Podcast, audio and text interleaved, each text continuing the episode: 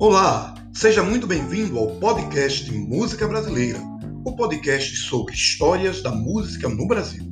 Eu sou Antônio Rogério e vou apresentar o primeiro e o segundo episódio de uma série de 10. Os demais episódios serão apresentados por Kesleane Espíndola, Penélope Bittencourt, Ricardo Lemo e Valéria Batalha. Nesse episódio, vamos falar sobre festivais de música popular brasileira. O que foram esses festivais, a sua importância e também sobre o contexto político no qual eles aconteceram. Fica comigo, o podcast Música Brasileira está começando. E seguimos com o podcast Música Brasileira. Olha, hoje falaremos sobre esses grandes festivais da música brasileira. Os festivais de música brasileira foram uma série de concursos de canções originais e inéditas transmitidos por algumas emissoras de televisão brasileira, como a TV Excelsior, TV Record, TV Rio e a Rede Globo. Entre os anos de 1965 a 1985, esses festivais consolidaram a música popular brasileira, além de revelar grandes compositores e intérpretes da música no nosso país. A exemplo de Elis Regina, Chico Buarque, Caetano Veloso, Gilberto Gil, Gal Costa, Geraldo Vandré, Nara Leão, Edu Lobo, Jair Rodrigues, Tom Jobim, Oswaldo Montenegro, Gessé, Raimundo Sodré, Guilherme Arantes, entre outros grandes nomes que surgiram aí nesses festivais. A gente entende que a partir daí a música brasileira ela realmente se revelou como uma grande potência mundial, porque muita gente boa é, se revelou nesse, nesse, período. E nessa época, década, década de 1960 a 1970, o Brasil vivia sobre o regime político ditatorial militar. Então, esse era o contexto que esses festivais é, aconteciam. Né?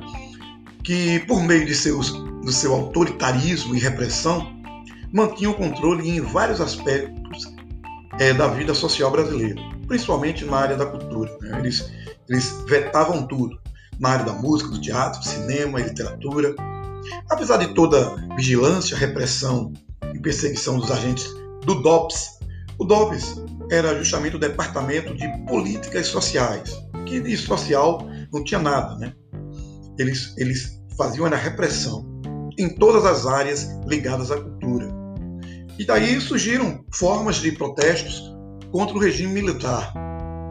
Na música, por exemplo, em especial surgiram canções de cunho social e de protesto que chegaram a grande parcela da população devido, a, devido principalmente a participações desses artistas e músicos com suas canções nos grandes festivais realizados pelas emissoras de televisão. Esses festivais eles eles eram realizados principalmente na cidade de São Paulo, sendo transmitidos em várias, para várias regiões do país, atingindo elevada audiência. Bom, devido à grande participação do público, que torcia de forma apaixonada por, por suas canções e intérpretes favoritos. Esses festivais, assim como os compositores e intérpretes que deles participavam, passaram a ser sistematicamente vigiados pelos agentes do DOPS, ou seja, pela censura, como passíveis de subversão contra a moral e o sistema nacional. Ora, gente, que, que, que absurdo, né? Quer dizer, a cultura não tinha expressão. E, infelizmente, tudo isso aconteceu nesse período, nesse contexto político ditatorial. Gente, por, por, pelo momento é só. O podcast Música Brasileira né, vai ficando por aqui. Nós agradecemos a sua audiência e lhe aguardamos no próximo episódio. Valeu, até lá!